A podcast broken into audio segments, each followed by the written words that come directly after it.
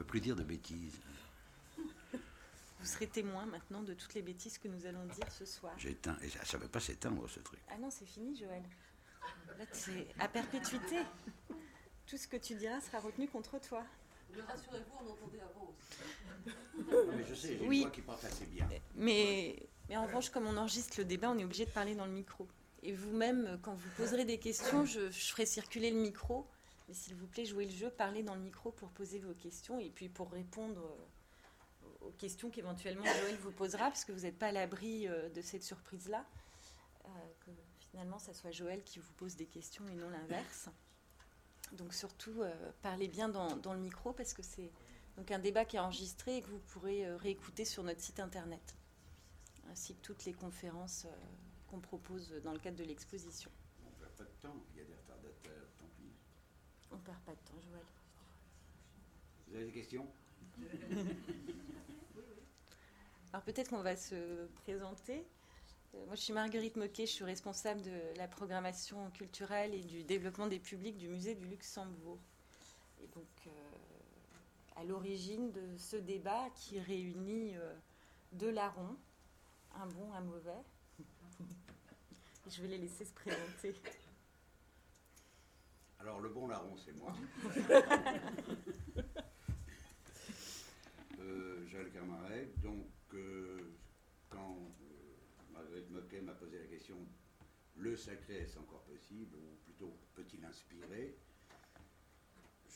J'ai essayé de respirer profondément, l'inspiration évidemment, et ça ne m'a pas donné de réponse immédiate. C'est comme quand on pose des questions, euh, je crois, sur la liberté, ou sur des mots comme ça énormes, qui recouvrent des tas de points de vue, euh, ou disons des, des champs de paroles différents, où chacun a sa solution. Voilà. Merci. Et le deuxième larron, le mauvais larron?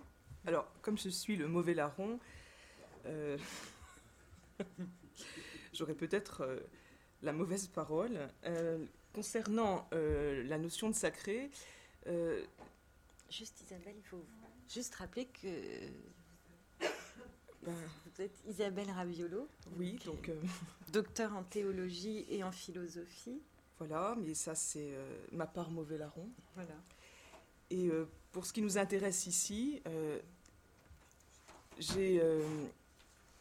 j'avais choisi de commencer ce débat sur une des reproductions que Joël Kermarek a affichées sur euh, un de ses murs fétiches dans son atelier à Paris.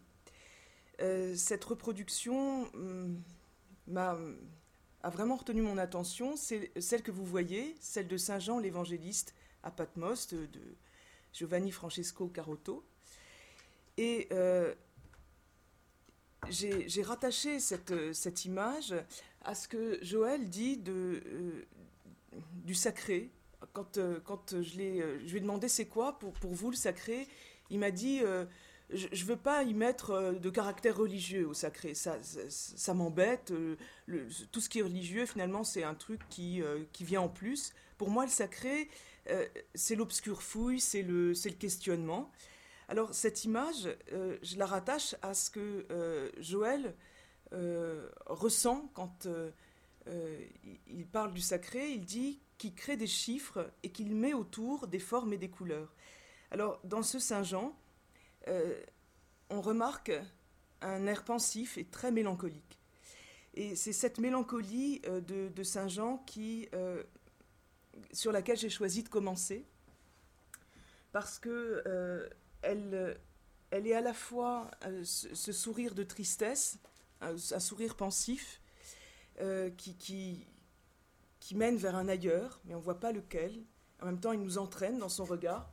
Et puis, ce questionnement dont Joël parle souvent, et il dit que euh, le peintre Carotto, comme le peintre Degas, comme le peintre Giotto, dont il affiche des reproductions sur son mur fétiche dans l'atelier, sont tous déguisés en fils de Saturne. Et euh, il dit qu'on a tous, comme le grand ange à face d'ombre, un athanor. Un athanor, c'est un terme d'alchimie qui désigne un type de four, mijotant, masqué par un polyèdre, euh, donc euh, une forme géométrique à trois dimensions, euh, un polyèdre qui serait savant et irrégulier. Alors Joël, est-ce que tu pourrais nous expliquer cette formulation On a tous en nous, comme un grand ange à face d'ombre, un four d'alchimiste. On mijote un- une forme géométrique à trois dimensions. Bon, euh, on va partir du S'il y a une mélancolie, c'est pas qu'on ne sait pas trop euh, quoi croire. On ne sait plus. La mélancolie, c'est comme ça que je l'apprends, et non pas comme ça a été développé récemment, une espèce de mélancolie triste des romantiques.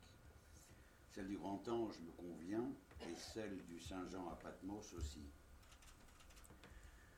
Chose que dans ces images m'ont euh, travaillé, c'est-à-dire c'est le Jean Patmos, selon, disons, plus ou moins une histoire vraie ou fausse, mythique plutôt, il devrait avoir 140, 150 ou 160 ans. Mais il est jeune, dans ce que Carotto a peint. Or on voit chez Sima des... On voit chez Sima, ça ça m'énerve, on voit chez Sima des gens euh, vieux à barbe blanche. C'est là, il y a un texte apocryphe qui prétend qu'on ne peut pas peindre Jean euh, euh, vieux parce que c'est le Jean profane. Or, Jean, par sa foi, reste jeune. Voilà. Carotto, là, nous mène à une façon donc de suivre le texte, c'est-à-dire suivre ce que l'Église, dans ses canons, donne à regarder, ou donne à, faire peindre. Et il y a alors des dérogations chez Carotto qui m'amusent plus, c'est-à-dire le bestiau qui est sur, euh, sur le livre non écrit. Il semblerait que ce soit une sorte d'hybride d'aigle et de corbeau.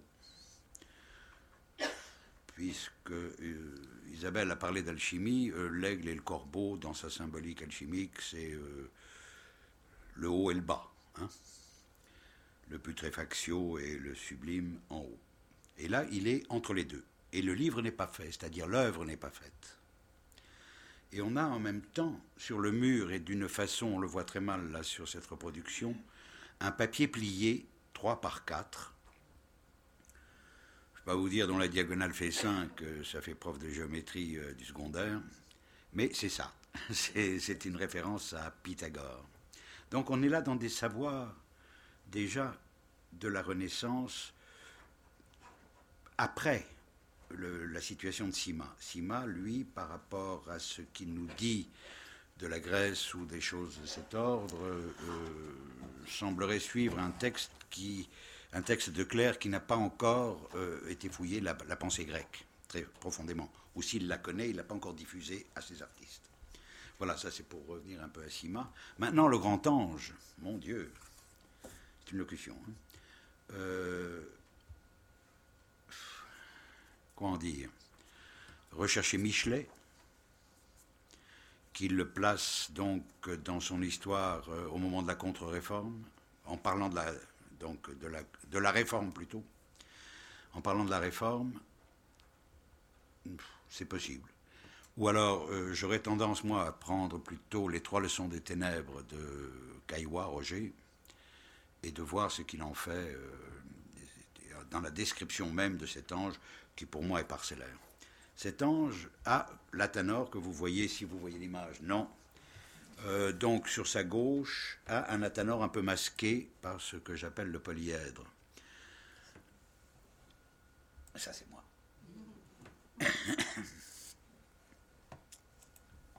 Non, ça c'est le Degas, mais bon, on n'en parlera pas. Voilà l'ange. Euh, pas vous faire une analyse iconographique non plus, hein, mais il y a des points où j'ai mis à peu près 30 ou 40 ans. Je viens de découvrir encore une petite chose dans cet ange, en passant devant, évidemment. Euh, je ne reste pas dessus avec la loupe, mais en passant devant, j'ai trouvé que sa ceinture, euh, il y avait donc un texte que je ne peux pas dé- déchiffrer. Est-ce de l'hébreu, du gothique euh, est-ce, N'est-ce pas un texte où fait-il semblant d'écrire un texte? Et il y a l'ictos, c'est-à-dire le poisson, hein, que tout le monde connaît comme symbole. C'est le symbole chrétien des catacombes. Voilà. Ictos, c'est bon, chacun trouvera ce que c'est, puisque c'est un. N'est-ce pas? Si vous savez, dites-le. Euh, Jesus, euh, Christos. Théou, Uios, Soter. Voilà. Donc, euh, grosso modo, je suis le Fils de Dieu. Hein? C'est ça. Jésus, fils de Dieu. Jésus. Sauveur. Sauveur du monde. ouais. Oui, bon, voilà. Euh, donc, c'est- c'est- c'était le symbole du poisson. Ils ont pris ictos, ils en font l'ictus. Enfin, bon, c'est- c'est comme ça. Je viens de découvrir ça récemment sur cette euh, gravure.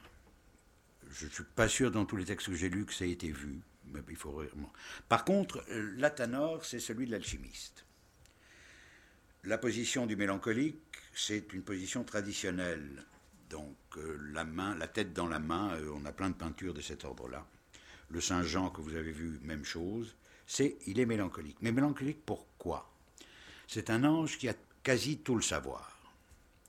Dürer l'avait aussi. euh, L'histoire des polyèdres, il en a fait toute. euh, il y a toute une géométrie que Dürer a repris, on peut dire, à Vinci, et qu'il a diffusée. Euh, ce polyèdre, si on en continue les lignes, on arrive à un parallélépipède. Or là, il semblerait qu'on n'ait que des pentagones visibles, sauf un qui est un triangle. C'est donc, on ne peut pas dire que c'est un dodécaèdre, et c'est là où on revient à notre thème central au sacré. Le dodécaèdre, selon Dürer, Vinci et tout, même la géométrie ancienne, c'est l'alliance. C'est même pas l'alliance, c'est en un la matière et l'esprit. C'est le symbole du dodécaèdre. Ce qui est parfait, mais là on voit l'ange ne pouvant pas l'obtenir. Mais là, une fois de plus, je ne fais pas de théorie. hein. Entendez bien, ce n'est pas un savoir que je vous étale, c'est ma rêverie. Et pas plus. Donc, il y a ça. De plus, on voit le carré de Saturne. Non, c'est pas un carré de Saturne, c'est un carré de Jupiter. Alors, pourquoi pas Saturne? Saturne, dieu de la mélancolie, du plomb et de tout ce que vous voulez. Pourquoi Jupiter? Pas de réponse. Elle serait trop longue, donc pas de réponse à donner. Tout de suite, l'échelle. Assez bizarre. Je monte du haut vers le bas. Non, pardon, c'est l'inverse. Mais enfin, comme les deux sont identiques, en l'occurrence dans la gravure, on peut aller où on veut. Mais elle est torse, si on regarde bien. Si on regarde la gravure, elle, elle semble instable. Elle semble pas possible à monter. Une fois de plus, ma rêverie. D'autre part, on a toujours tendance à parler de chauve-souris là qui tiendrait la mélancolie.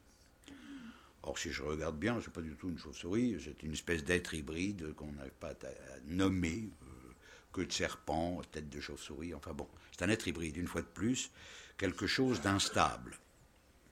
Et puis, on pourra, alors il y a de multiples exégètes pour l'histoire, la faute d'orthographe dans Mélancolie et le petit signe qui suit, qui renvoie au carré de Saturne et qui nous fait un- espèce de cryptologie pas possible. Enfin bon, ça, tout ça, c'est pour les ésotéristes patentés, donc pas pour moi.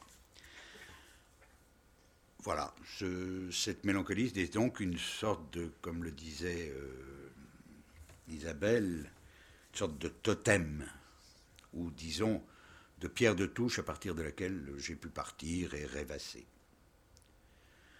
Euh, ce qui aussi m'a permis de prendre pour, euh, j'allais dire mon travail, pour ce que je fais, sans que ce soit, disons, un texte fixe, des titres qu'on peut dire, ou des personnages plutôt, qu'on peut nommer euh, comme euh, religieux, ou étant dans les textes saints.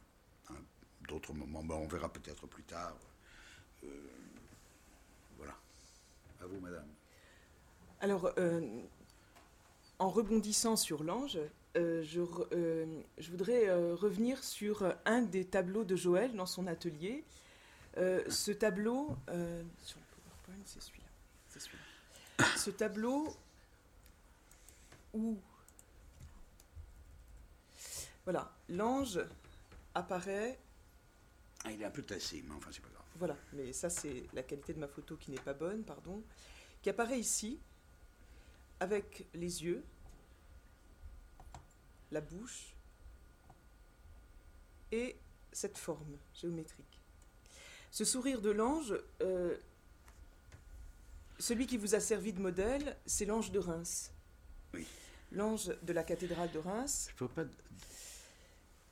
Et euh, c'est probablement, peut-être aussi pour cela que vous l'avez choisi, parce que cet ange, dans son sourire, il dit à la fois l'ironie et la mélancolie. Alors, en quoi cette figure religieuse de l'ange, hein, symbolique, ouvre finalement une dimension mystique Et en quoi est-ce qu'on peut dire que ce tableau-là euh, réinvestit d'une certaine manière votre perception du sacré dans, euh, dans l'idée d'une interrogation permanente? Bon, d'accord pour euh, l'interrogation permanente, mais euh, petit point de détail, excusez-moi, technique. Est-ce que tu peux passer sur l'autre PowerPoint Bien sûr. Et là, il y a plusieurs anges. D'accord. hein. Donc, euh, pendant que je parle, comme vous avez aperçu celui-là, vous le verrez peut-être un peu mieux. La technique, vous voyez, c'est ça. hein. Bon, sacré, on me l'a dit. Donc, en bon potache, j'ai essayé d'en faire, non pas une définition, mais de voir à peu près ce que je pourrais en dire. Et ça m'est venu, et donc, excusez-moi, je vais vous le lire. C'est une volonté de dépassement de soi ou une transcendance capable de s'adresser à l'humanité comme si elle était un seul homme, et de parler à chaque homme comme s'il représentait l'humanité. Je n'ai pas trouvé mieux comme définition à laquelle je pouvais adhérer. Celle de hum, oui, il y a une belle image tirée de Caillois. euh, sa définition du sacré serait peut-être comme le feu, quelque chose que l'on craint. Mais là, c'est l'ambivalence ou l'opposition qui me déplaît dans la définition du sacré. Euh, C'est-à-dire, c'est un peu comme le feu que regarderait un enfant, il le craint, mais il brûle d'envie, jeu de mots, de le rallumer ou d'en allumer. Voilà. C'est-à-dire cette envie de, du sacré et en même temps la crainte que l'on en a. Je préfère ma définition. Pas définition, je préfère ce que je- j'en pense à ce moment-ci. Bon, pour revenir aux anges, ah, il y a celui-là aussi. Ça, c'est un ange dessiné. L'ange de Reims, il est quand même étonnant de voir cet ange qui, euh, pas d'histoire de l'art, mais qui part d'une cathédrale, se retrouve 300 ans avant, 300 ans après, dans d'autres cathédrales, et quasiment le même type, par type, j'entends, modèle. hein. Le même type d'ange, le même sourire et la même façon. Il est vrai aussi que cet ange, là je- vous le voyez, là on ne le voit pas de profil, il a non pas une ironie, mais une façon assez mélancolique, ironique au sens où je sais, mais je pose la question de travers pour que vous n'ayez pas la révélation tout de suite. Enfin bon, ironie au sens d'un Kierkegaard, on va dire. Mais ça aussi, il faudrait expliquer, c'est un peu casse-pied. Euh, oui, on peut le dire ironique, surtout de face, je dirais plus simplement intelligent, ayant compris, humain, et de profil tout aussi humain, mais jouisseur et terrestre, quelque chose de merveilleux. Voilà. Là, on peut dire qu'il y a une ambivalence. La face, je regarde, je vois, et c'est l'intelligence du monde que je comprends. Par comprendre, non pas que j'entends, que, que je peux analyser, mais que je comprends, que je prends avec moi. C'est ça que j'entends. Et de profil, c'est simplement j'en suis et j'y suis. Il n'y a rien à redire à ça. C'est un peu ça, l'ange de Reims. Quelle était l'autre question? Parce que si je me laisse aller, je me déborde tout seul. Non, mais tu as répondu à l'autre question. C'était le Euh. J'ai tout répondu. Voilà. Vas-y. Alors, être peintre, euh, Joël, c'est questionner le sacré, c'est observer finalement l'attitude de celui qui, qui s'interroge, qui ne cesse d'interroger le monde et, et- ne s'arrête ni à la position dogmatique. Et il y a comme dans cette interrogation un émerveillement, un étonnement qui, qui gère le désir. Et, et- la peinture alors donne, elle se donne en se donnant jour. À l'opposé, vous dites des petites jouissances du décoratif généalogique. Et vous vous plaisez à citer Montaigne souvent euh, en disant Je ne peins pas l'être, je peins le passage. Oui. Bon, on va revenir. Il y a- il y a des grandes phrases là que je, avec ma surdité euh, intellectuelle, j'entends, euh, je ne perçois pas tout à fait. Et donc, il faut les décrypter. Et en décryptant, je reviens donc à l'ange et son sourire, un des premiers. Bon, on va le faire à l'envers et ça viendra. Euh, je peins pas l'être, euh, mais le passage. Oui, euh, c'est Montaigne, c'est-à-dire si j'avais une idée bien définie du sacré, je crains que je ne puisse pas peindre dans la mesure où le texte là me suffirait et qu'il n'y aurait plus de fouilles et de fouilles dans. Si je dis dans l'obscur, euh, je vois déjà poindre Saint Jean de la Croix. Non. qui lui redescend son échelle et repart à l'obscur après la lumière. Non, c'est pas ça non plus. C'est simplement la matière la plus, on va dire, immonde qu'est euh, lorsqu'on ne la manipule pas, lorsque c'est pas une matière ouvrée, lorsqu'elle ne fait pas peinture, que l'on a. Et il y a ce sacré, je ne l'utilise pas, c'est cette quête ou cette façon d'essayer de retrouver, euh, disons, l'unité qui peut y avoir et qui n'existe pour moi que dans la peinture, dans la mesure où elle éradique le texte dans l'instant du vu, c'est-à-dire tout commentaire qui viendra et qui fera loi ultérieurement. Le sacré, parce qu'on en revient, c'est toujours votre question, Isabelle, euh, je, ne, je n'en ai aucune conception que celle que j'ai donnée. Essayez, comme je le peux, et là je vous parlerai de ce comme je le peux, euh, j'aurais tendance à le dire en flamand, euh, c'est le Alsekkan de Van Eyck, qui lui se situe à la fracture de deux mondes, du monde médiéval et du monde renaissant. Du monde renaissant qui apparaît avec ses textes grecs traduits que les clercs diffusent, mais cette diffusion n'est pas due au clerc, elle est due à l'imprimerie qui apparaît. Et le monde médiéval où les clercs avaient les mêmes connaissances mais ne les diffusaient pas, et où de l'artiste on pouvait dire ne reproduit pas Deus artifex, c'est le Dieu créateur. Et le Renaissant va vous dire divino artista en italien, c'est-à-dire attention, j'ai l'étincelle, moi aussi je pense. Ma position pour l'éclairer un peu si c'est possible, euh, ça, ça m'aide- ça- ça m'aidera beaucoup.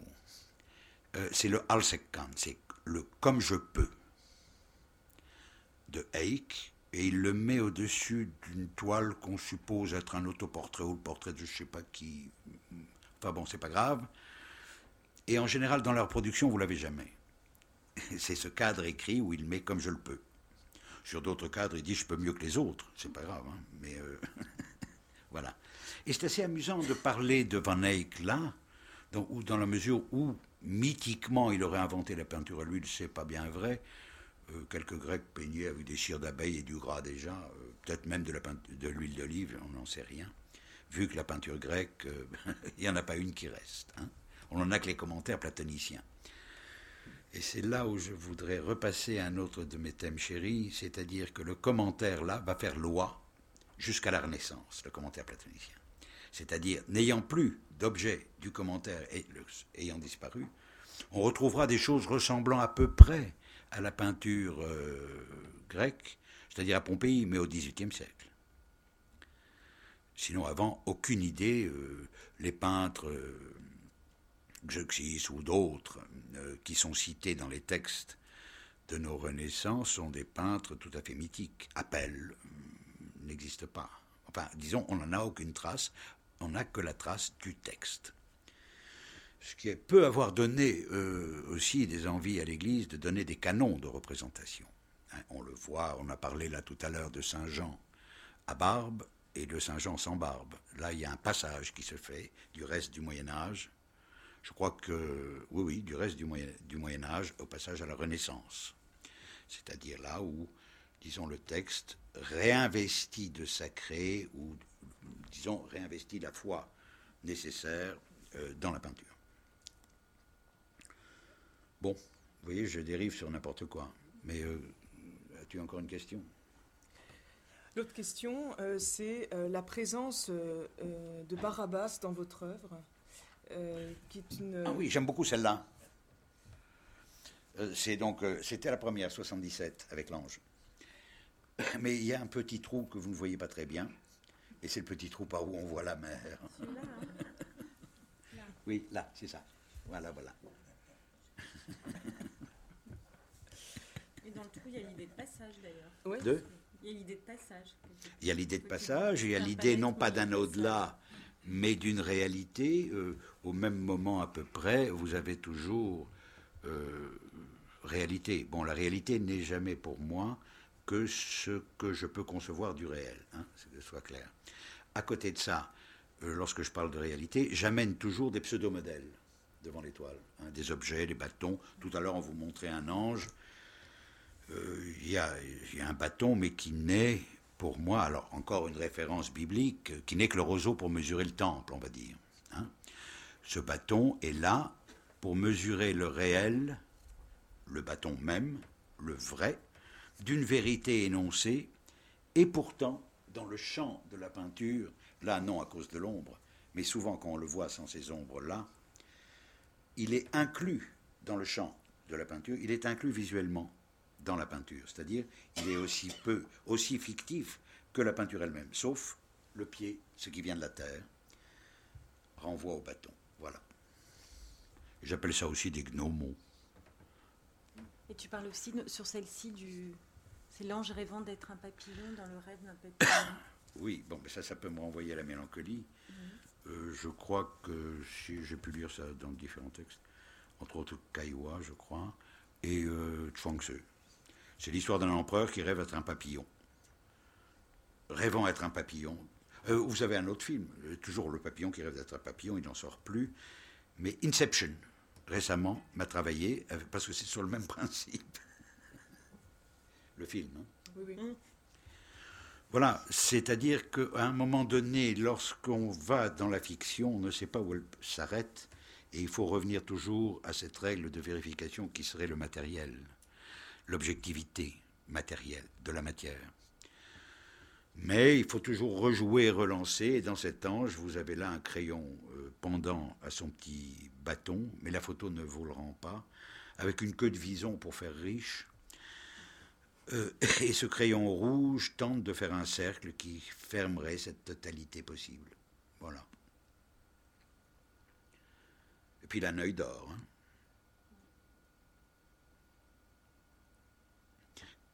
Et le bleu ici? La présence du bleu. Mon Dieu. Alors, les couleurs. Premier principe que je m'accorde, c'est que je ne crois pas qu'on puisse nommer les couleurs. On va dire bleu, 36 bleus différents. Si je dis azurite, oui, j'aurai déjà la chimie et la matière du bleu qui va apparaître. si je parle de cette pierre afghane, j'aurai le bleu traditionnel et très cher. Hein. Sixte IV, pour sa Sixtine, euh, disait à ses peintres euh, Je vous mets de l'or, du rouge et ce bleu. Ce qui fait que les autres peignaient peut-être avec de l'azurite et gardaient le, lapis de côté. Ça, il y a grande chance. Voilà, le bleu renvoie aussi, non pas aux couleurs primaires, hein, qui, si je dis couleur primaire, ne me renverrait qu'à un moment de la science euh, optique. euh, J'ai décidé que pour moi, le bleu, le jaune et le rouge seraient d'une symbolique établie et qu'on peut retrouver chez les vierges de Sima. Le bleu, le spirituel, le jaune, le divin, mais comme d'habitude, le jaune ou le rouge ou même le bleu peuvent avoir des symboliques euh, différentes, hein, ça, a pas de problème. Et quant au rouge, ce serait la passion. Voilà ce que je me suis accepté. C'est évident, le rouge, multiples interprétations possibles, peut-être toujours dans ce rapport binaire, bon ou mauvais, hein, comme le bleu, comme le jaune. Le jaune, on sait ce qu'on en a fait. De la rouelle à l'étoile, euh, on connaît. Mais bien avant, le chapeau aussi dans la peinture. voilà. Oui, le chapeau pointu. Le chapeau pointu qui souvent est jaune pour marquer les juifs. Donc il y a toujours dans les couleurs euh, une possibilité, mais donc j'ai, euh, comme je le peux, façon d'accepter ou de prendre ça, et ça traverse quand même pas mal de champs euh, de cultures différentes, ces trois couleurs. Alors maintenant, euh, euh, si vous le voulez bien, j'aimerais revenir sur Barabbas dans votre œuvre peint, pour que vous puissiez nous dire quelle est l'importance de ce nom et en quoi, si vous percevez le primat du vu sur le dire, le nom même de Barabbas implique une symbolique qui, euh, d'une certaine manière, renverse les conventions qu'on pourrait avoir du sacré. Je ne crois pas que ça renverse quoi que ce soit. hein. Maintenant, le choix de Barabbas est un choix euh, venu une fois de plus, c'est quand même toujours drôle. Je parle du primat du vu et je vous cite des livres. Il y a là comme une sorte de paradoxe. hein. Mais il est. Il y est, je n'y peux rien. Donc, euh, lecture Lagerquist, Gelderode et euh, un bouquin un peu anarcho, tout ce qu'on veut, illustré par Steinlen sur le Barabbas. Ça, c'est une petite lecture. Deuxièmement, dans les évangiles, Barabbas, euh, c'est toujours le pirate, le voleur, quand on le cite. Il n'est quasiment pas apparent.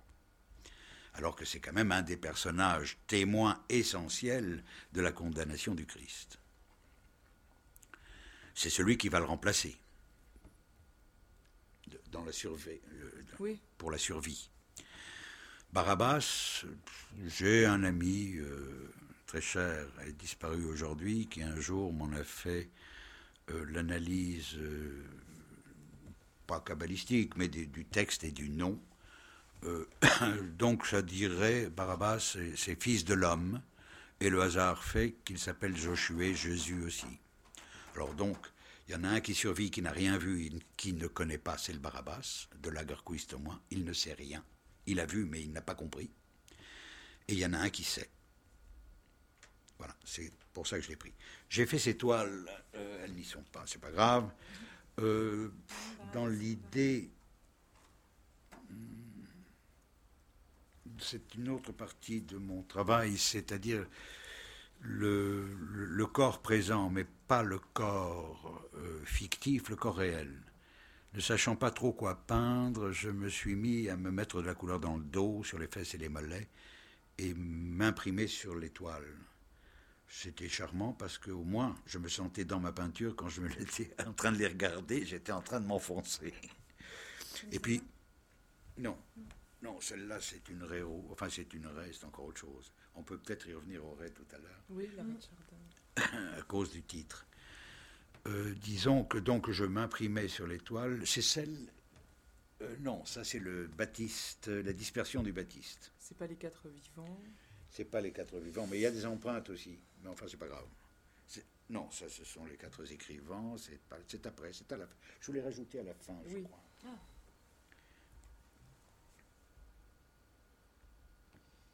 Rouge éventail. La fin, j'ai entré, porte. Et c'est le dernier? Oui. Ouais. Ah. Non, non, il y en a après. Non, non. Il y a un blanc et il y en a après. Oui, ça c'est les achéropoïètes. C'est toujours la même chose. C'est-à-dire, euh, pour ce dessin... Ah voilà, les voilà. Les voilà. Donc il y a l'empreinte du dos et après il y a la peinture qui vient le fondre. Euh, C'est-à-dire, et le confondre dans, dans l'espace même. Vous avez les verres. Là, le système de, peinture était fait sur un schéma de peinture d'église. C'est-à-dire, ces barabas sont peints très haut, doivent être accrochés assez haut et dans le même axe que le verre posé au, sol.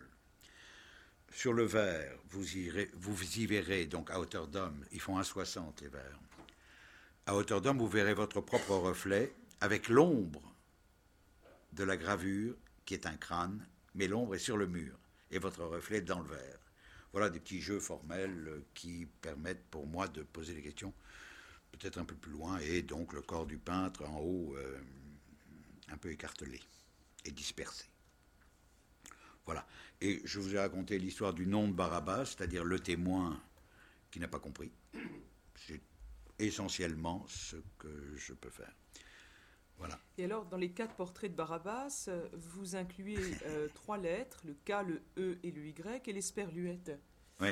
Alors, euh, c'est intéressant, c'est en quoi les- la lettre occupe une place importante là dans, dans, la peinture, dans votre peinture, et en quoi on pourrait dire qu'elle est une sorte de clé du chiffre? Euh, oui, euh, si, si je le mets en anglais, K-E-Y, ça fait K, donc c'est clé. Bon, on est d'accord.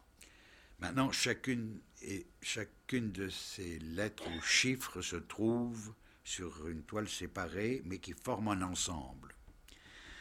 On va commencer par la fin. L'esperluette est notre, la seule calligraphie que nous avons dans notre écriture. C'est pas une lettre.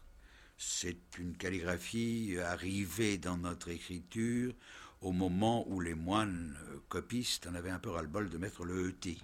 Alors ils ont inventé ça comme ils ont inventé le tréma aussi. Le E dans le A, ils ont fait trois traits, puis après, clac, clac, rapide, deux petits trucs. Pour aller plus vite, hein, parce qu'ils en avaient quelques-unes euh, de copies à faire. Ça, c'est pour l'esperluette, c'est ce E. Et alors Et quoi encore? Qu'y a-t-il de plus? Voilà. C'est comme ça que je le prends. Maintenant, on va commencer à l'envers, par le Y. Le Y est le chiffre dans l'alchimie de l'androgyne du début. Voilà. On se limite à ça. Le E sera pour moi phonétiquement le E. Dans le grec ancien, c'est une lettre capitale du grec. Ce E peut signifier, selon la question que je pose, et si je peux, c'est donc ce si, ou aussi phonétiquement le est, tu es. Alors, le problème est que si je le vois au mur, c'est est-ce moi qui lui demande tu es, ou est-ce lui qui me dit tu es Voilà. C'est simple. Euh, oui, cette espèce de mythe personnel, n'est pas personnel du tout. Il me vient de Plutarque et du temple de Delphes, là où il était, euh, comment dire, une sorte de, prêtre local. Bien replacé, Plutarque, dans son histoire, donc c'est de l'Empire romain, à un moment où euh, arrive, euh, je ne suis pas à deux, trois siècles près, hein, vous me pardonnerez, je ne suis pas historien, à un moment où on a aussi, euh, plus tard donc, une gnose qui apparaît et la gnose de, qui sera, ou Denis, ou ce qu'on appelle le pseudo-Denis aréopagite, sera la clé pour les chrétiens, c'est-à-dire on le fera sortir de là, c'est-à-dire de ce qui est, de ce Dieu innommable, indicible, et impossible à figurer ou à représenter, même mentalement. C'est le Dieu de l'obscur, de l'ombre et du rien. Non pas du vide, mais du rien. Et Paul, évidemment, le convertit l'autre, mais ton Dieu que tu nommes pas, moi je vais te le nommer, c'est fait. Voilà, Saint-Denis. Alors c'est intéressant parce que si, si euh, on, reprend ce que, vous venez de dire, ce Dieu du rien qui fait référence à toute une tradition apophatique de la, de la mystique, hein, euh, c'est quand même euh, au, au cœur... Apophatique, vous allez, je vais vous obliger à définir hein, l'apophatique. Alors l'apophatique, euh, c'est euh, la négation de la parole, ce qui ne peut pas être dit. Est-ce que ce qui ne peut pas être dit ne peut pas être représenté? Et pourtant, ce qui ne peut pas être représenté, la chéropoïète, hein, l'image non faite de main d'homme, elle est vue, elle est montrée, elle est représentée. Alors comment, comment à partir de ce paradoxe-là, on pourrait euh, euh, proposer un, un questionnement du sacré? Bon, d'accord, acceptons le euh, secret. Euh, la, la donc la non faite de main d'homme, ou ce dieu de sombre, obscur, euh, innommable, indicible, ineffable, et chacun choisit le mot qui lui convient pour définir le non dit,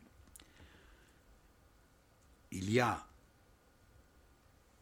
une chose comme l'ange de Dürer, une, une nécessité de continuer, mais ne sachant peut-être pas comment. C'est-à-dire ce qui doit être nommé pour être cru n'est jamais pour moi qu'un commentaire. C'est-à-dire, si je parle du primat du vu, il y a un primat du vu. Et tout ça, ça nous vient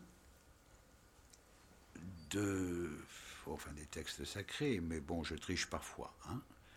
Euh, Ça, ça m'amuse. Mais euh, on pourrait parler du primat de vue. Lorsque Moïse descend avec ses tables, il est invisible, il doit être invisible, il doit se masquer. Il est trop lumineux. Est-ce que c'est ce trop lumineux qui fait que nous sommes dans l'ombre ou non? Je vous vois venir. Non, c'est pas mystique. Est-ce que la bon, là aussi, non faite de main d'homme, c'est une, quand même une grande tradition de l'Église chrétienne et de notre culture, l'impossibilité de représenter. Est-ce qu'il y a moyen ou il n'y a pas moyen? Nos pères byzantins qui font de belles icônes euh, se sont donné des cadons de représentation pour représenter. Hein. Mais ils ne seront pas, comme je vous l'ai dit tout à l'heure, à l'égal du Deus Artifex, ils ne feront pas d'image à l'identique. Ils feront des images codées. C'est ce que je crois. Euh, le Deus Artifex, euh, dans l'Église, vous avez quand même une, une tradition qui est la Véronique. La Véronique, s'il y a un mot hybride entre le latin et le grec, ça pourrait se situer, par exemple, une invention de sainte très, très tardive. Par contre, dans les textes, vous avez Thomas, que j'aime beaucoup, et qui euh, envoie, euh, on croit que c'est lui, mais c'est pas lui, c'est Thaddée ou un de ses sous-apôtres, vers un roi euh, en Syrie, je crois. Je ne suis pas très sûr, mais c'est par là, hein, vu que Thomas a été envoyé comme apôtre vers l'Est, au Moyen-Orient. vous avez Thomas, le roi Abgar, qui voulait un, une image ou euh, correspondre avec ce magicien là-bas qui faisait des miracles. Il envoie son scribe, les scribes à l'époque faisaient des images aussi, hein, dans la grande tradition de Thoth, dieu euh, égyptien, et va le peindre. Il n'y arrive pas. Alors il y a deux traditions. Est-ce juste après le baptême ou un moment en suant dans le désert et euh, lors d'une de ses conférences euh, qu'il imprime un tissu et qu'il qui arrive chez Akbar? C'est ce qu'on appelle le mandilion, je crois. Oui, c'est ça. Dans la tradition byzantine, ça devient le mandilion. C'est la première euh, empreinte et qui n'est pas cette empreinte morbide du sensuaire. Voilà. C'est pour moi la différence, c'est l'empreinte vivante ou du vivant et qui est plus optimiste que la Véronique. Voilà. C'est un petit choix que je fais mais pour la même histoire en réalité aujourd'hui. Hein. Alors, à, la lumière de, ce que vous dites, on, pourrait, euh, dans ce cas, réinterpréter la, phrase de l'Exode euh, dans le Premier Testament Dieu, nul ne l'a vu que de dos. Alors, comment, euh, à partir de là, on, replace toute une tradition juive d'interdit de, de l'image et euh, en quoi cet interdit est-il euh, une possible définition du sacré? Mais est-ce que vous, vous, euh, l'entendez comme un interdit ou plutôt comme une non-possibilité de représenter? En contournant l'impossibilité par autre chose, par des symboles, par exemple. Vous allez voir comment je vais contourner votre question. justement, cet interdit, vu de dos, je ne vois pas très bien que, où c'est écrit. Mais euh, je ne sais pas s'il est vu, mais ou alors est-ce que le texte... Oui. Bon, ça me ramène immédiatement, euh, disons, à la peinture réaliste socialiste où Lénine est vu de dos et j'ai jamais compris comment un dirigeant foutait le camp vers l'horizon, point de fuite, qui serait en principe dans la symbolique de cette peinture Dieu et qui tourne le dos au peuple. bon, ça pour raconter une image. Euh, tourne le dos je ne vois pas. C'est-à-dire qu'il ne peut même pas avoir de représentation, même si euh, dans les proches de Sima, on voit parfois dans cette peinture, à ce moment-là, euh, disons, le dieu de face à grande barbe. Hein. Il y en a. Euh, ou, plutôt un dieu représenté de face, chez Enguerrand Carton, donc c'est plus tardif, peintre français, Enguerrand Carton représente Dieu au-dessus du Christ, mais à l'identique. C'est le même visage. Oui, c'est la Trinité. Mais en même non, temps... non, il y a le Saint-Esprit après. Oui, mais... non, non, c'est encore autre chose. Enfin, pour moi, au moins dans l'iconographie. Euh, là, il y a, oui, il doit peindre la Trinité, mais je ne sais pas où il a mis le Saint-Esprit dans ce cas-là. Non, je ne le vois pas. Je ne l'ai pas en C'est les mémoire. trois identiques. Oui, ils sont dans l'axe alors. la- il est en dessous. Bon, en Exactement, c'est nom du Saint-Esprit est entre les deux. Dans l'Anguère en carton oui, dans l'Enguerrand. Ah carton, bon, voilà. non, c'est une merveilleuse toile, mais ils sont à l'identique, le père et le fils. hein. Voilà, on est d'accord. Donc, vous voyez, est-ce que s'il fallait, à travers le fils, représenter le père, on la même image, à l'identique, donc. hein. Et il n'y a pas de représentation de qui marquerait cette différence, donc, même dans cette tradition. Je ne suis pas sûr que dans la peinture, euh, puisqu'il y en a, hein, juive, euh, il n'y ait pas eu. Moi, je prétends toujours que quand il est descendu, il a cassé ses tables, euh, Moïse, il a perdu une table qu'il n'a pas pu réécrire, puisqu'il a réécrit son texte, qui avait une table avec les images, il était- il n'y arrivait pas, il n'avait pas le- la main. Donc, les images ont été perdues, d'où l'interdit. Ça Ah oui, c'est ma rêverie, et je vous le fais type Tex Avery, donc. Oui. Ça clôt, hein, le truc.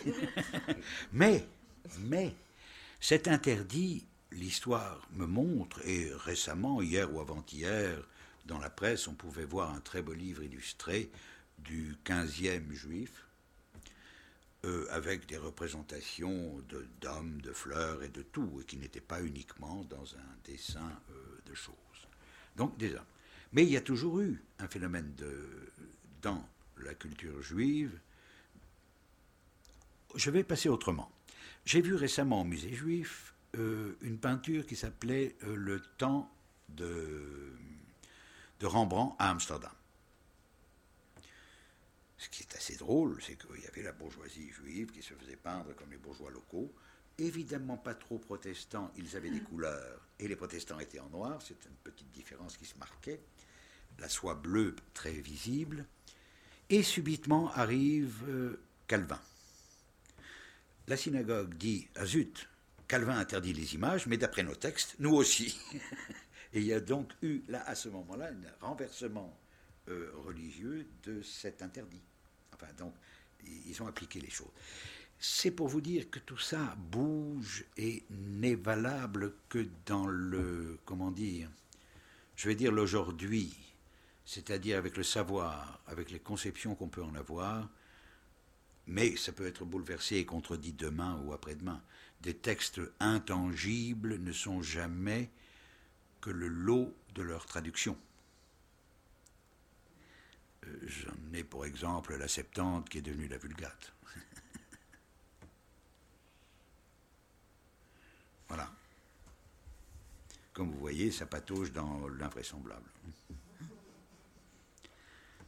Et puisque tu disais que tu étais dans la rêverie, euh, moi, ce sont tes, tes mains qui me font rêver, ces mains-là, qui, qui sont un peu. euh, qu'on retrouve ici, dans les quatre portraits euh, de Barabbas, et euh, qui peut évoquer pour, euh, pour une ancienne archéologue comme moi les, les mains positives des grottes paléolithiques, qui ont fait rêver d'ailleurs Marguerite Duras, qui elle euh, interprétait ces mains-là comme justement le, le nom de la personne qui s'affiche, l'empreinte qui est le nom.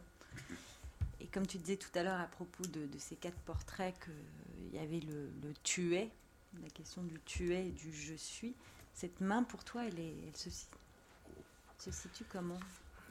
Bah, tout dépend alors là du lieu euh, de parole qu'on va prendre. Il y a plusieurs chemins. On peut le faire comme euh, euh, l'archéologue ou ce que tu disais. On peut aller rechercher le roi Gourand du geste à la parole Mhm. et ce que ça va nous donner à, pa- à parler à un moment donné? On peut aller chercher les impositions des mains, on peut aller chercher des, disons, un vague geste de sorcellerie, d'accaparement et d'envoûtement. Même si pas mal de lectures peuvent m'amener à ça, ce sera plutôt pour moi la façon de marquer la main du peintre. Et de marquer pour certaines toiles, je ne sais pas si j'en ai mises, euh, ce que je dis que lorsque je m'attaque à la matière, euh, elle est à mon embrassé, c'est-à-dire à ma mesure, comme je le peux. Et pas plus. Mes châssis, la plupart du temps, quand ce ne sont pas des grands châssis qui dépassent un peu ma taille, euh, il y en a très peu, sont toujours à mon embrassé. Voilà. Le premier geste, c'est comment je le prends. Pas plus. Et ses mains sont là. Je, n'ai pas non plus de leçon à donner, c'est-à-dire je ne suis pas le démiurge qui met sa main de façon à ce qu'elle soit interprétée dans un texte linéaire qui dise que ceci et cela. Non, cette main pose aussi, me pose aussi des questions. Il faudrait voir où elles sont. Parfois, elles font certains gestes et des choses de cet ordre. Elles sont au-dessus. Pour la dernière que je vois là-bas, elle est sur ce corps absent par les paillettes vertes. C'est ce qui, euh, dans le et, dans la dernière toile, fait que je suis euh, effacé. Voilà. Un sénateur, c'est pas grave. Est-ce qu'il y a des questions? Ah oui, pardon. Oh là. Faites vite parce qu'on va se faire virer par les syndicats. Eh bien, une question. Je sais bien que c'est la meilleure façon d'in- d'interdire aux. Alors, on va le faire comme je le faisais pendant mes 40 ans de pédagogie.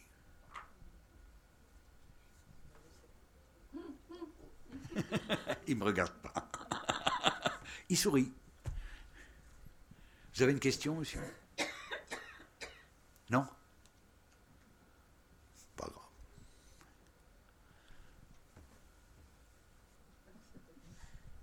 Non, elle ne veut pas me regarder. non, vous non. Allez-y, pardon.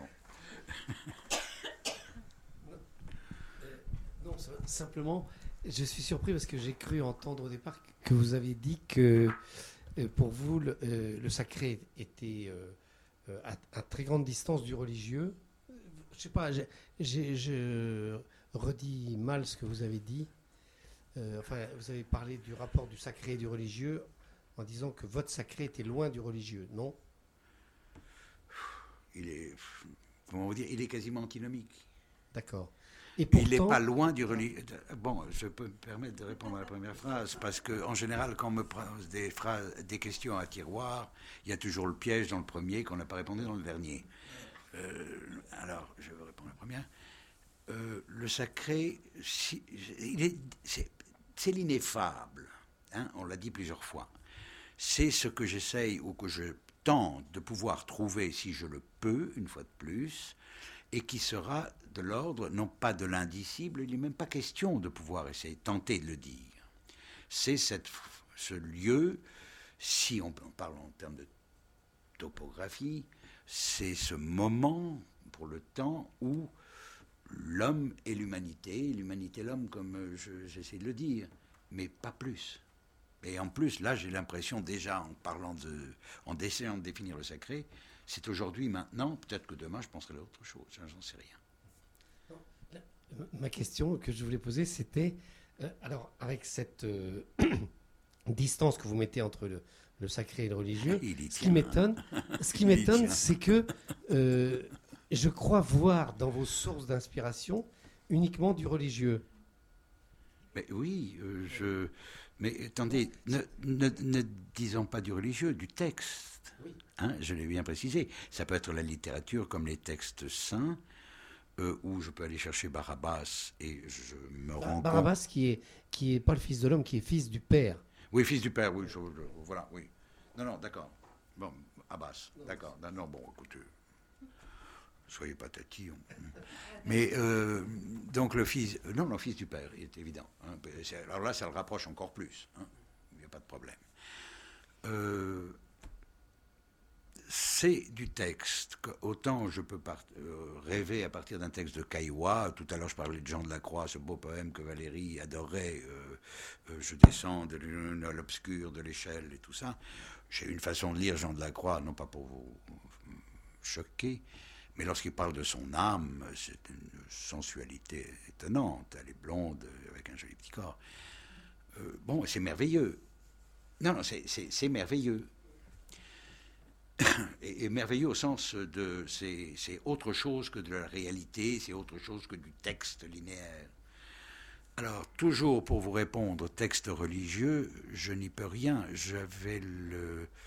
J'ai une autre phrase idiote que j'avais pour mes élèves. Écoutez, je suis pré-abrahamique et post-monothéiste, mais dans le bain. Voilà.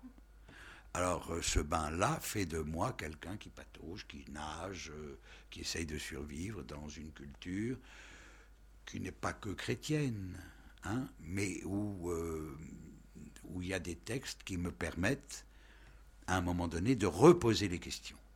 Voilà, c'est tout.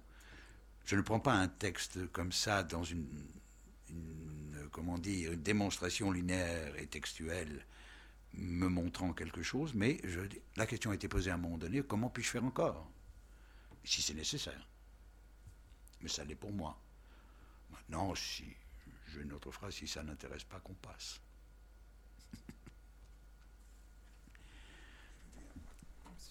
Je- la réponse était bonne? Oui, non, non. c'est le prof qui répond. hein.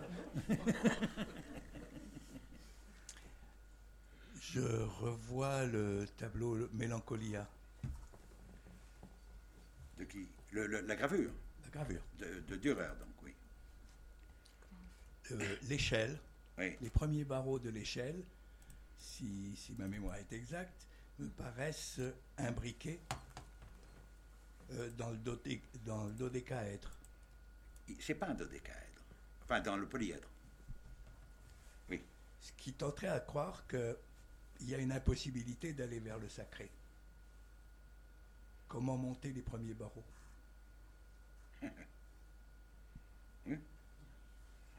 Oui, mais là, on rentre dans un ensemble, disons, déjà préformé de méthodes de pensée qui euh, m'échappent. Ou alors, euh, moi qui suis un, homme du vu, euh, ce polyèdre n'est pas le sacré, n'est pas l'union de la matière, il est mal fait. Il n'a pas été réussi. Et donc, à partir de ce mal fait, on ne peut pas monter. L'échelle étant torse, l'homme ne peut pas aboutir à quelque chose, disons, à l'utopie d'une perfection qui serait peut-être alors là le sacré. Pour revenir à la question, si je comprends bien, la question c'est la possibilité d'un homme à pouvoir ou non, sans être zen, mais en essayant de revoir ce que c'est que le tir à l'arc. Il y a une chose qui m'a intéressé dans l'arc lui-même, c'est qu'il y a une corde et un bois. Et pour faire marcher les deux, il faut que je sois dans une opposition de gestes qui est d'un côté une poussée et de l'autre une traction. J'ai toujours été étonné de voir ce qu'il y avait au centre. Évidemment la flèche, mais moi essentiellement. Et moi qui deviens la flèche pour le but. Mais on ne sait jamais très bien où elle tombe. Euh, là, c'est une phrase de Kierkegaard qu'Isabelle avait euh, repérée. Et c'est vrai, euh, la flèche tombe là où elle doit, en fonction des forces que l'on a utilisées. C'est pas sacré, mais c'est un projet et une utopie. Ça, ça me rappelle simplement. euh, Ça me rappelle simplement, j'ai un jour euh, entendu un rabbin dire que euh, la Torah, qui veut dire la, enfin qui peut se traduire par la loi, euh, la, la- la Torah, c'est justement le geste de l'arche, de, de comment on dit pas, celui qui tire à l'arc, De l'archer de l'archer, le geste de l'archer Que qui, je suis heureux. qui, qui ajuste son tir. Ah, j'ajuste aucun tir. Entendons-nous bien, j'ai bien dit que la flèche tomberait à son but, c'est-à-dire ce but n'étant que la force des deux mouvements opposés. C'est tout. Est-ce qu'il y a un sacré aujourd'hui et qui puisse nourrir le besoin de représentation?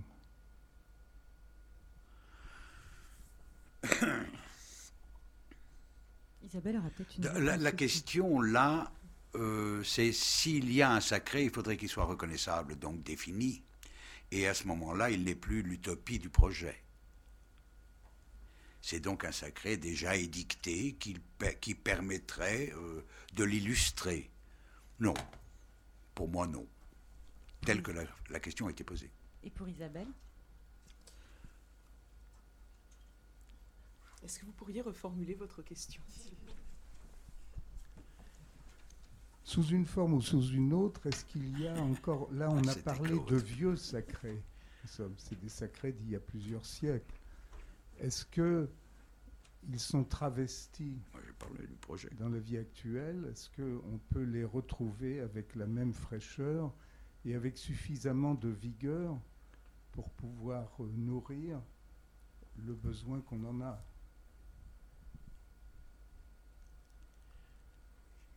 Il triche dans la question besoin reposée. Le désir. On est, euh, je pense, euh, Oui, il y a un tous désir par rapport au sacré. fondamentalement reliés au sacré, qu'on en ait conscience ou pas. Et, et- et ce désir euh, nous constitue dans notre humanité, il nous taraude et il nous pousse en avant. Alors si aujourd'hui, et vous le soulignez, le sacré n'est plus directement synonyme de religieux, il est, je crois, relié à une quête de l'originaire, à une quête du principe. Et, ce principe, Joël le disait hein, dans, ses, ses réponses, ses, questionnements, c'est un principe ouvert, c'est un principe qu'on ne peut pas circonscrire, qu'on ne peut pas posséder, mais qui nous pousse en avant dans notre geste créateur, dans notre recherche et dans notre désir de vie, d'être euh, fils de la vie. En tant que fils de la vie, fils et fille de la vie, on, est, euh, je pense, dans cette quête euh, de, l'étonnement incessant qui euh, nous attire vers quelque chose que l'on n'a pas, que l'on n'est pas, et en même temps qui nous fait être et qui nous donne à être dans le temps, à partir d'un point dont on aurait la réminiscence, mais qu'on n'arriverait pas à dire. Pour moi, euh, je pense que euh, euh, vous avez des peintres qui font des œuvres peints sacrées comme Fra Angelico, ils ont la foi. Alors on va vous dire, seules les personnes qui ont la foi peignent des peintures sacrées, c'est pas vrai. Ça, touche tout homme, cette, question, cette quête. C'est pas une- c'est- pas forcément relié à une confession, c'est pas forcément relié à une foi. Euh, il y a, je crois, dans euh, cette recherche du sacré aujourd'hui, euh, peut-être les détours dont vous parlez, mais, mais ces détours, ils sont pas, ils sont pas plus éloignés ou plus proches, ils sont autres. L'homme d'aujourd'hui n'est plus l'homme d'hier, mais l'homme d'aujourd'hui reste l'homme d'hier, l'homme éternellement, parce qu'il se pose cette question. Et que cette question lui est fondamentale. Je, pense, je ne sais pas si j'ai répondu à votre question, mais euh, j'y ai répondu pas en savante, j'y ai répondu dans euh, un geste de, de, vie, parce qu'on ne peut pas séparer, si vous voulez, euh, une quête du, sacré de sa propre vie sans se séparer de soi-même. Pas de, l'ego mondain, pas de, de- ses titres, pas de ses apparences, mais de ce qui nous, euh, ce qui nous constitue au plus profond et qui nous, et, qui nous je crois, nous, parce qu'on est, on est tous quoi, descendants d'Adam, on est tous fils de, fils de ce premier homme, qui nous, qui nous relie à ce premier homme et qui nous régénère dans l'Adam nouveau, euh, euh, voilà, dans le Christ. Donc oui, on est tous dans le profane et dans le sacré, ou plutôt on est dans le profane, dans, dans, la- dans le monde quotidien, notre travail, notre famille, notre maison, euh, à partir d'un- d'une source qui nous régénère incessamment et qu'on ne voit pas, qu'on n'a pas, qu'on ne sait pas, et pourtant dont on a l'intime intuition, parce que ça constitue notre plus profond euh, abîme, ou notre intimité même. Alors après, certains en ont conscience, certains vont déployer un désir amoureux, comme Saint Jean de la Croix, et, d'autres vont le chercher de façon plus disparate. Mais on, est tous les mêmes face à ça. Y a pas, j'arrive pas à faire de distinction réelle euh, entre, les, artistes ou entre les hommes. Il il y, a peut-être euh, y a peut-être des façons d'être, mais euh, on reste le même homme. Et euh, voilà. Non, non, je ne vais pas me répondre. À préciser ce que je peux penser. C'est tout. Euh, la quête d'origine, c'est-à-dire l'originaire et tout ce qu'on veut, l'originel. Elle est mortifère pour toi. Merci. Euh, J'allais le dire, mais elle est mortifère au sens où elle va fixer une origine comme un absolu et un absolu qui va légiférer la suite. Non, euh, je préfère dire, euh, bon, il faut savoir à peu près d'où on vient, mais non pas définir euh, une origine figée qui nous détermine comme pouvant continuer. Voilà. Elle Et je crains, je crains. C'est une présence, elle n'est pas figée. Oui, mais c'est une présence absolue de laquelle nous découlerions. Non, c'est une présence absolue qui s'est incarnée. C'est la même chose. Il y a, il y a le verbe révélé le verbe incarné.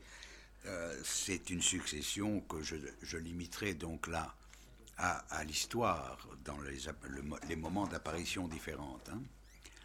Euh, incarné, je veux bien. euh, je veux bien, ça, ne me dérange pas trop, avoir cette lumière qui incarnée et pas encore révélée. Bon. Mais non, cette origine absolue, je ne peux pas de toute façon la concevoir. Moi, je parle de moi. Et euh, ce que ça donne après, c'est-à-dire comme autre rêverie qui est le religieux pour moi, ça donne donc une, euh, une aura à cette fiction d'origine qui permettrait aux hommes de continuer. Non. Pour répondre à la question d'un sacré contemporain de tout à l'heure, à laquelle tu réponds, pour moi, j'ai essayé de parler de cet arc euh, ou, je dirais plutôt, d'un but mythique. C'est-à-dire d'une utopie qui à chaque fois se repousse elle-même dès qu'on croit avoir abouti ou obtenu une quelconque réponse. C'est-à-dire une chose toujours infinie et repoussée à l'infini. Dès que les réponses ob- s'obtiennent, s'il faut que l'homme soit incarné ou non, enfin que l'esprit soit incarné ou non, euh, c'est toujours de cet infini de questions reposées et repoussées à chaque fois pour le meilleur et, non pas pour le mieux. Dire, je ne peux concevoir ça que comme une utopie d'avenir. Voilà. Une chose non figée dans son but, parce que si c'est figé dans son but, on rentre déjà dans une pensée circulaire, on parle du même, et pour retrouver le même, et j'avais une très mauvaise phrase euh, déjà, c'est-à-dire l'origine est mortifère, oui, mais dans ces pensées circulaires, on met je crois, et ça se termine toujours par un je crois de sécurité. Moi, je ne le dirais pas comme utopie, parce que utopie, c'est un sans-lieu qui, euh, d'une certaine manière, Eh oui. nous amène droit dans le mur. Je parlerai d'un... Ah bah ça c'est un lieu aussi. le mur. Oui, si on fait d'étymologie. Ouais, je ben bon, bien. euh, c'est pas que de l'étymologie. Euh, ça porte un sens aussi. Je sais bien. Euh, je parlerai pas d'un euh, d'une absence de lieu, je parlerai d'un autre lieu, d'un autre lieu et cet autre lieu, c'est pas hors de nous, c'est au plus intime de nous. Pourquoi pas? Ça ne Donc- change pas mon utopie. Pourquoi, pourquoi alors euh, cet absolu serait-il si dangereux, serait-il si mortifère? Pourquoi cette quête de l'origine euh, serait euh, une façon de, se mentir à soi-même et de, de créer des utopies, donc des formes d'illusions destructrices? Bon, lorsque j'ai sorti ça, c'est souvent euh, à partir de ma propre histoire.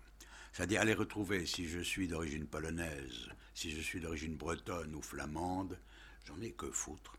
C'est moi, maintenant, et ce que je peux faire, comme je le peux.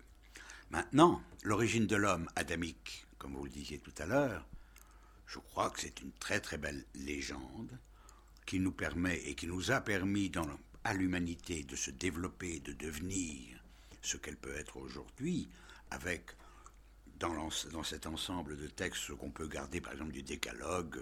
Bon, il n'y a qu'un point hein, que je garde les autres, euh, non. Mais euh, tu ne tueras point. Hein. Enfin, quand je dis c'est de la provoque là, bon. Il y a une avancée et un projet dont je ne sais pas, à part si je crois au mythe révélé, mais je n'y crois pas. Mais par contre, si on me donne les clés d'une possibilité, non pas d'avoir la foi, mais d'une possibilité d'entrevoir l'origine et sa fin, je trouve que c'est une énorme euh, pirouette merveilleuse. Enfin, c'est de la magie. Alors moi, je te parle pas de mythe, De la je magie. te parle pas de magie. Oui, c'est- c'est- euh, c'est-à-dire l'origine ou la fin impliquée, euh, implicite à l'origine, c'est-à-dire la pensée circulaire, une pensée circulaire. Oui, parce que moi, ce qui me. Je vais arriver un peu en retard, je suis désolée, donc j'ai manqué un pan de votre conférence.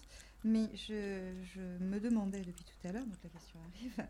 euh, nous sommes là dans un certain nombre de quêtes, de questionnements sur l'origine, etc., sur un certain type de sacré. Ce qui me touche beaucoup, la question du sacré et du profane en Non, particulier. J'entends mal. Je Qui oui, pardon. Et puis, je crois que j'ai une petite voix, je suis désolée. Et, mais à la fois, je me pose la question, au travers de tout ce que vous nous dites là, de, du maintenant et de l'avenir, et du futur, et de la dynamique, et de l'énergie. Parce que c'est bien d'énergie et de lumière aussi, qu'elles soient sacrées, profanes, religieuses ou autres, qui sont posées, qui sont au centre et au cœur. Et c'est ça qui me, qui me trouble un petit peu. Je vois beaucoup de choses qui... Alors la mélancolie, j'aime bien, bon d'accord, soit. Sauf que c'est pas mon truc du tout. Je beaucoup pas travaillé sur cette euh, enfin, beaucoup, encore euh, hier. Mais euh, à un moment donné, euh, qu'est-ce qui transcende ça? Cette lumière-là, qu'est-ce qui va nous permettre de concevoir les choses dans le maintenant, euh, dans votre production aussi, et dans le dans l'avenir, dans cette dynamique de construction, et non pas sur le retour des origines. C'est peut-être un petit peu ce qui, les questionnements que j'ai actuellement, parce Hmm. que voilà. Euh, on, on peut reprendre l'ange. Et justement, ce qui nous donne l'avenir. Vous avez signalé que du- de, de- de la mélancolie de son carré magique, Saturne, il- c'est un carré de Jupiter. Il y a, que je sache, là une différence, même s'il joue sur l'inculture des braves gens qui n'y verront qu'un carré magique. Or, c'est un carré de Jupiter. Si on regarde l'angelot, qui a dans ses mains une plaquette ah non, c'était. Il a sauté. Enfin bon, vous, vous aurez l'occasion, si ça vous intéresse, de le regarder. Euh, L'angelot qui est sur cette roue, euh, sur cette meule contre le mur, a une plaquette sur laquelle, euh, plaquette d'écriture, sur laquelle en général Dürer signe. Or, la signature est dans le bas du mur, incluse 1514 comme le chiffre que vous verrez, euh, que vous voyez dans le carré. Euh, cette plaquette, l'Angelot y écrit. Qu'est-ce qu'il y écrit? Son avenir, quoi? Donc il y a là quelque chose qui se propose comme, non pas un futur, mais comme un avenir. Quelque chose qui va revenir, qui peut se continuer. Cet ange n'est pas tout à fait triste. Il sait que son savoir du moment ne lui permet pas d'aller plus loin. C'est tout. Il a les outils au pied, il a même cette sphère qui est la perfection, qu'il a peut-être taillée lui-même. Hein, il a ses outils alchim- d'alchimiste et autres. L'utopie, là, si je, préfère l'utopie au projet, c'est évidemment que dans la société, le monde où nous sommes, il faut savoir art- s'articuler à ce qui existe et au tangible du monde. hein. Je pense, en ce qui me concerne, le marché à grand Dieu, c'est là où je l'invoque, euh, les, choses s'étendent. Le projet, c'est dans les questions qui se reposent à chaque fois qu'il y a une répétition, et dans cette répétition, c'est jamais une répétition à l'identique. Il y a toujours un écart qui nous fait avancer, et pas plus. Faire un projet de démiurge, dire voilà ce qu'il faut faire, euh, là, je n'ai pas les moyens. D'où le Halsekkan, comme je le peux. Mais ça ne veut pas dire que l'avenir est bouché, qu'il ne peut pas y avoir ni de désir, ni de projection sur un avenir quelconque. En général, vu les projections que j'ai eues jusqu'à cet âge-ci, euh, bon, il vaut mieux que j'arrête. Je me suis toujours un peu gouré. je prends le temps maintenant. C'est drôle. Vu que je n'ai plus de maintenant euh, qui se limite à une durée. Mais qui dit je quand vous dites quand je le peux, comme je le peux? Oh mon Dieu. J'ai envie de vous répondre comme ces chanteurs qui parlaient d'un autre groupe. Me, myself and I. Moi et moi-même. Et je. Non, ce jeu, évidemment, c'est. Oh, mais que voulez-vous que je vous dise du jeu? Je fais pas de jeu de mots. Ben moi, je pourrais peut-être me dire, euh, tiens, c'est un autre absolu. C'est une façon de se mettre euh, soi, d'une certaine manière, Si dans la. à la place de... Ah non, non, non. à ma place. à votre place. Et c'est bien pour ça que je dis comme je le peux. Mais comment on peut se mettre à sa place sans avoir euh, euh, disons. Être doué. Pas être doué, c'est pas de la technique, c'est pas de la maîtrise, c'est de la Ah non, non, rendre- non, par doué, je- j'entendais, comme vous aimez les étymologies, Ah. euh, avoir un don. Avoir un don. Pardon. Il nous reste plus que quelques minutes, peut-être. Est-ce qu'il y a. Voilà. Oui, oui, oui. Dans ton, sou- dans ton tableau, là, le, le sourire de l'ange et le petit trou où on voit la mer, vous avez parlé de. La demoiselle a parlé de passage. Et, et ton tableau m'a fait référence, euh, par exemple, euh, à la tombe du plongeur de Paestum, où il y a cette idée de passage de, de la vie à la mort. Et est-ce que dans ce tableau, cette idée de passage que vous n'avez pas, euh, tu n'as pas explicité, j'aimerais que tu, tu me- tu nous expliques un peu plus. Passage. Si on parle de passage, là, c'est pas dans la plongée, dans la toile et cet infini possible du paysage qui est offert. Au moins, je réponds pour le petit trou. hein. Euh, Isabelle répondra pour d'autres types de passages. Euh, Il y a alors pour le, verbe passer aussi les anges qui sont des transmetteurs. hein. Ce passage, c'est d'un plan à un autre. Là, c'est le petit trou par où on voit la mer, on ne voit que de la peinture. C'est tout ça, le passage pour moi, pas plus. Il y a l'écran et l'objectif ou, la matière objective qui essaye de peindre une mer avec tout ce qu'on peut rêver. C'est-à-dire le petit trou par où on voit la mer, rien d'autre.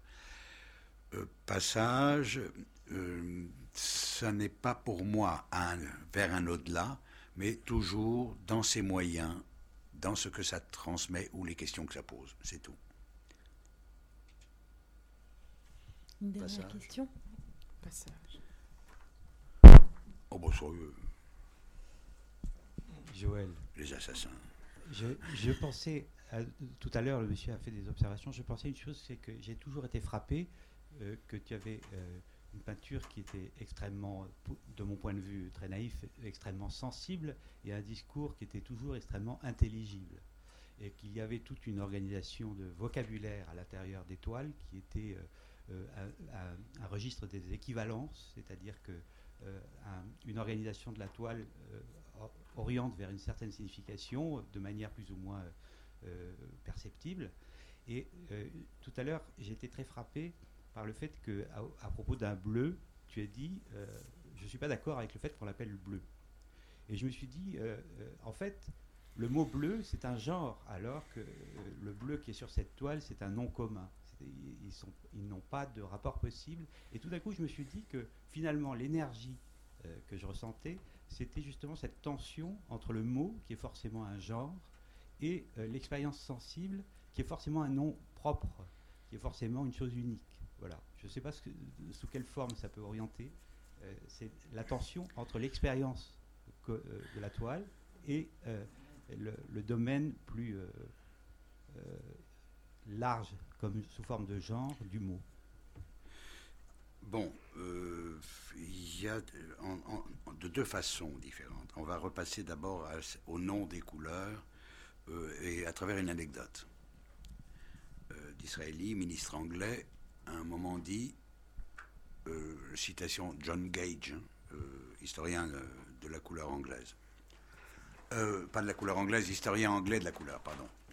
Le, dit, ben, il a pas, s'il n'y a pas de mot en grec pour dire le bleu, c'est qu'il ne le voyait pas. On est au 19e. Maintenant, autre citation, c'est Ponge. Dans la fabrique du pré ou les carnets de pain, je sais, les boîtes de pain, je ne sais plus. Ça m'intéresse pas, mais c'est la phrase qui m'intéresse. Mon verre, dit-il, est plus vert que tous les verres de tous les peintres. C'est-à-dire le mot nommant sera tous les verres. Là, il y a quelque chose d'englobant et c'est contre cette chose-là, ou pas contre, mais me défiant de la nomination des couleurs que je manipule la couleur. Alors, là, évidemment, on tombe dans le monde du sensible, de ce qui va plaire, sensible, et du métier, c'est-à-dire les sous-couches faisant chanter la couleur du dessus, jouant sur les, phénomènes de lumière, très simplement. Est-ce que ça peut se manipuler? Est-ce que, où mettons l'intelligence, c'est-à-dire la règle, la loi, tout ce qu'on peut donner du texte, s'il y en a un préalable, à ce qui va être vu dans sa sensibilité? J'aurais plutôt comme euh, jonction entre ces deux pôles euh, l'idée, euh, disons, du bricolage, au sens où Lévi-Strauss le prend, c'est-à-dire d'un bricolage que, si je le répète, devient une expérimentation, et l'expérimentation pouvant être reproduite, ça fait règle. voilà la seule réponse que je puisse donner à cette...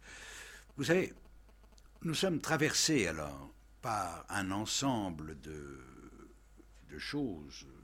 Tout à l'heure, on parlait de Pythagore, mais euh, nous avons l'habitude, en réalité, dans l'ensemble des objets que nous disons ergonomiques, de retrouver des proportions que notre culture nous a données. Et que ce soit le nombre d'or ou autres, qui n'ont rien de sacré, mais qui sont, à mon avis, quelque chose que l'humanité a petit à petit monté et qu'elle a incorporé dans ses gestes. Quand nous regardons le Panthéon, on ne voit pas le bricolage qu'ils ont euh, à bomber euh, leur colonnes. C'est beau. je ne sais pas si j'ai bien répondu, mais comme je le peux. Mais n'est-ce pas, ne sont-ils pas inspirés par quelque chose de plus grand qu'eux-mêmes, qui, qui leur vient pas d'ailleurs, mais d'un, voilà, une, forme transcendante? Non, alors Isabelle, non, non, pas- je- Isabelle, je vous adore. Mais comme on n'a pas le temps, je vais répondre très vite. Plus grand que moi, comment est-ce possible, vu ma taille? Ce sera le mot de la fin. Merci. Merci Joël, merci Isabelle.